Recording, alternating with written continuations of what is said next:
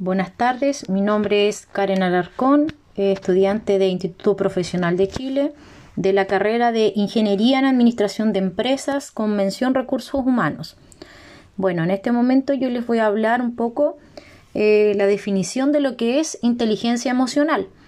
Es atribuida a la capacidad humana de comprender las emociones propias y las de los demás.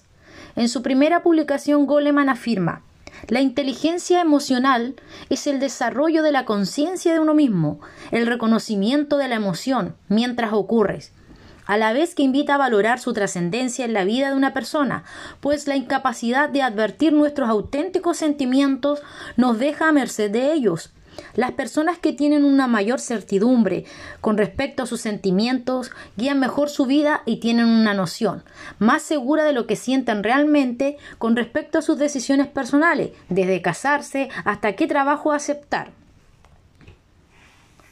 Podemos definir las emociones como el estado afectivo, una reacción subjetiva al ambiente acompañada de cambios orgánicos, fisiológicos, endocrinos de origen innato, influidos por la experiencia y que tienen la función adaptativa. Se refieren a estados internos como el deseo o la necesidad que dirige el organismo las categorías básicas de las emociones, como por ejemplo el miedo, la sorpresa, la aversión, la ira, la tristeza, la alegría.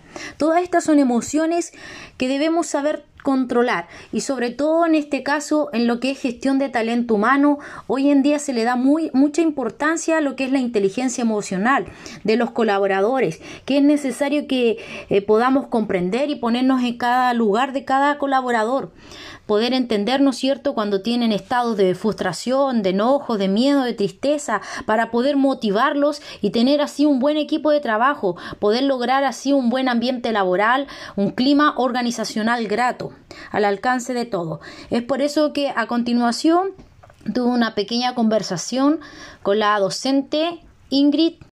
Buenas tardes, Karen. Mi nombre es Ingrid Aguilar, yo soy psicóloga de profesión, llevo ya 10 años ejerciendo el área de la psicología.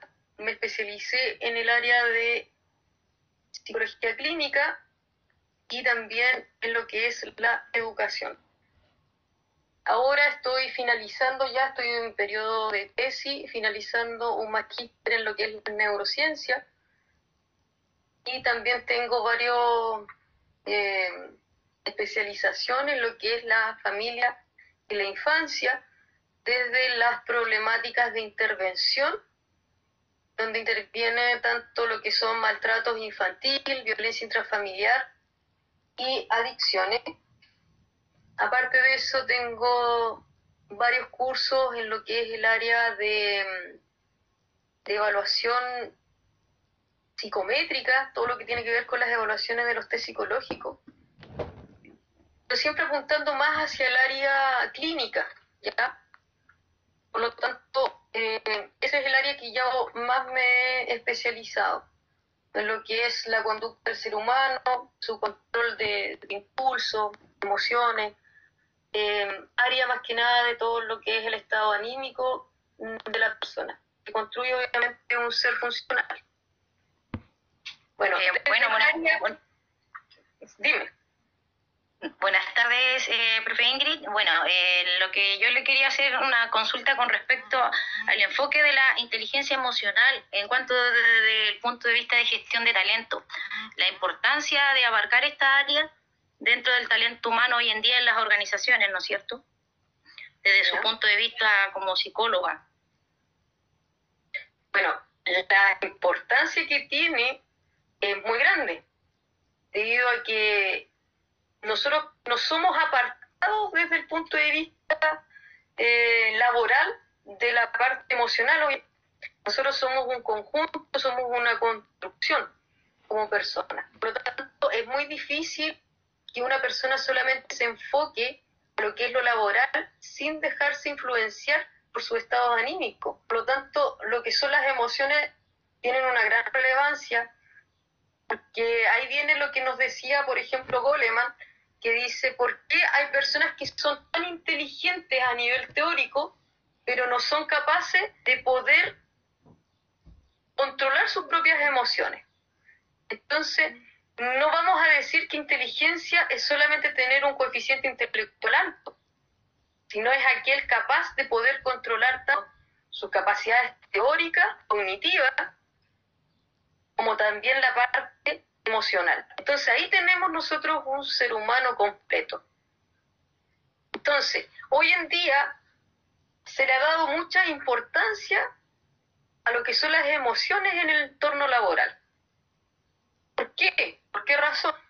Porque hoy en día nos ha mostrado que si tenemos eh, colaboradores que realmente se sienten bien, están con una salud mental adecuada, van a ser o van a contribuir a la organización de una manera más sana, más positiva. Entonces la importancia de las emociones en cuanto a la conducta y sobre todo en el área laboral es muy influyente, porque si una persona anda decaída, si anda mal de su estado anímico, no va a rendir de la misma manera que una persona que tiene una salud mental más positiva. Entonces ahí tenemos una gran diferencia y la importancia de lo que es la emoción. Lo otro, para poder nosotros comportarnos y poder vivir en convivencia, es necesario saber canalizar nuestras propias emociones porque no podemos andar vida, no podemos andar por la vida enojados o no sabiendo responder, no sabiendo el, el sentir del otro. Entonces, cuando nosotros vemos lo que es la inteligencia emocional, vienen varios conceptos. Por ejemplo, la asertividad, la comunicación asertiva, que es muy importante en el entorno laboral. Tenemos también la, mm, autocrítica, tenemos también la empatía, eh, y así podríamos ir enumerando varios tipos de, de, emociones en las cuales nosotros necesitamos para poder realizar un buen, un buen trabajo. En el entorno también del liderazgo, hay personas que tienen un liderazgo innato, pero sin embargo, si esas personas no tienen esa, ese tipo de control emocional, difícilmente van a lograr su liderazgo, que sea un liderazgo competente, un, liderazgo adecuado. Dime, Karen. En palabras siempre podríamos decir que la inteligencia emocional es el poder controlar nuestras emociones, ¿no es cierto? Saber eh, reaccionar antes de, por ejemplo, no sé, ante un enojo, ante una molestia, o lo mismo que usted decía, eh, si una persona anda desganada, eh, lamentablemente se va a desarrollar de mala manera en su trabajo. De ahí entraría lo que es la automotivación, ¿no es cierto? Que también menciona el autor que usted nombraba. Sí, ahí está. Porque claro, si nosotros logramos saber controlarnos, saber canalizar nuestras emociones hacia un fin constructivo, porque ese es como el objetivo, de canalizar nuestras emociones o de controlar nuestras emociones, de poder, todas esas emociones que a veces sentimos que son negativas, porque así lo vamos percibiendo, porque desde la desde este autor, desde Goleman, no hay emociones positivas ni negativas, o buenas o malas, sino que depende de cómo nosotros canalizamos esas emociones, cómo nosotros les damos una dirección a esas emociones. Entonces, efectivamente, si yo siento rabia, según Goleman dice que nosotros debemos esa rabia enfocarla hacia algo que sea constructivo. Cuando uno siente rabia quiere hacer cosas, Probablemente hay personas que quieren romper algo porque tienen rabia. Pero ¿para qué vamos a llegar al punto de romper algo si podemos obviamente cambiar esa, esa rabia y quizás enfocarnos a trabajar mejor?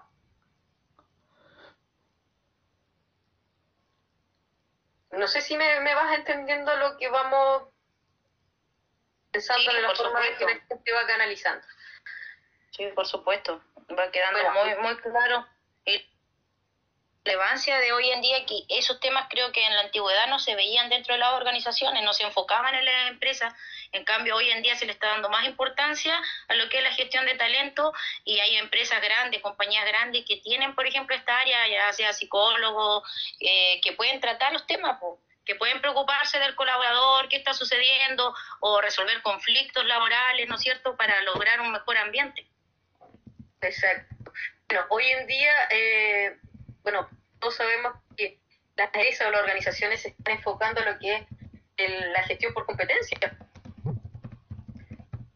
Porque claro, las organizaciones se dieron cuenta que necesitamos tener esto, de ver realmente la importancia que son las emociones dentro de lo que es el entorno laboral para poder ir mejorando un clima laboral, una resolución de conflictos. Debemos tener y saber cómo controlar esas emociones. Si, si miramos hacia atrás, la gente antes no tenía como muchas oportunidades de poder demostrar lo que sentían, porque antes la gente era más visualizada como, como un objeto de trabajo más que nada, una herramienta útil. Pero sin embargo, hoy en día eh, se ha dado más importancia a lo que es la competencia blanda. Por eso es muy importante también cuando está la búsqueda de trabajo y dentro de lo que son las entrevistas, lo primero que se busca es ver qué tal están las competencias blandas, si esta persona es una persona tolerancia a la frustración, si es tolerante a la frustración, si esta persona tiene autocontrol, porque sacamos de tener una persona muy brillante desde el coeficiente intelectual, desde la inteligencia gruesa, si no tenemos una persona que va a ser competente en el área emocional, que va a ser conflictivo con los demás trabajadores, que en vez de generarme un aporte, va a estar generando quizá un retroceso en lo que hemos avanzado como institución. Entonces, por lo mismo, hoy en día las mismas entrevistas laborales se han enfocado a las competencias blandas. Claro, nosotros como futuros ingenieros en mención recursos humanos debemos tener bastante conocimiento en esta área porque nos va a tocar elaborar los perfiles de cargo. Entonces tenemos que estar bastante conscientes de las competencias que vamos a necesitar de nuestro candidato.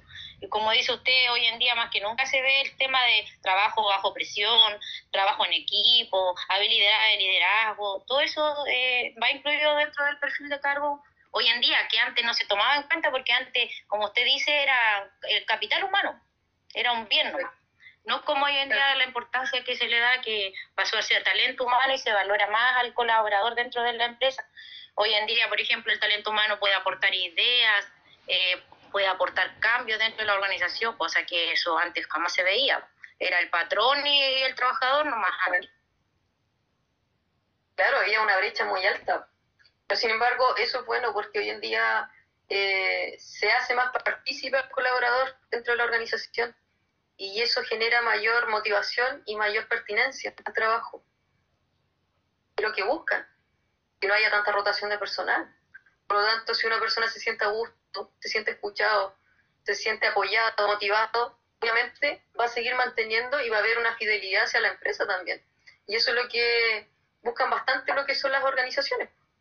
Por eso hoy en día está tan ligado el tema por competencia y, se busca ver cómo está funcionando la organización desde esa mirada, de una visión más humana, más materialista.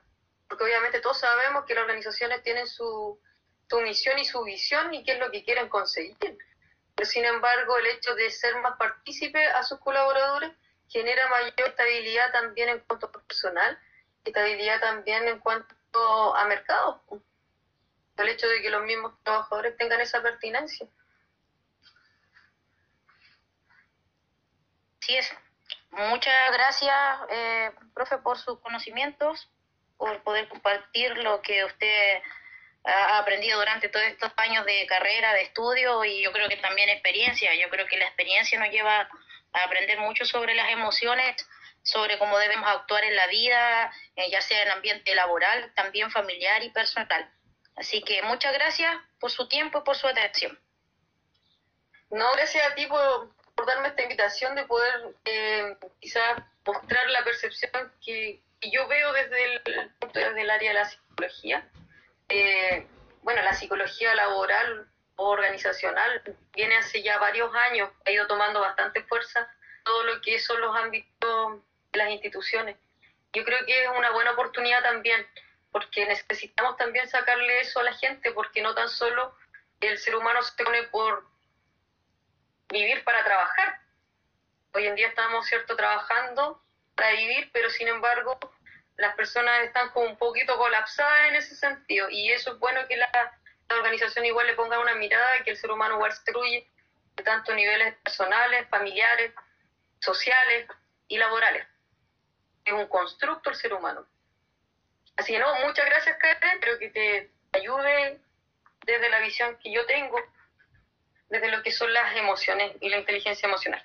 ¿Ya? Vale, gracias.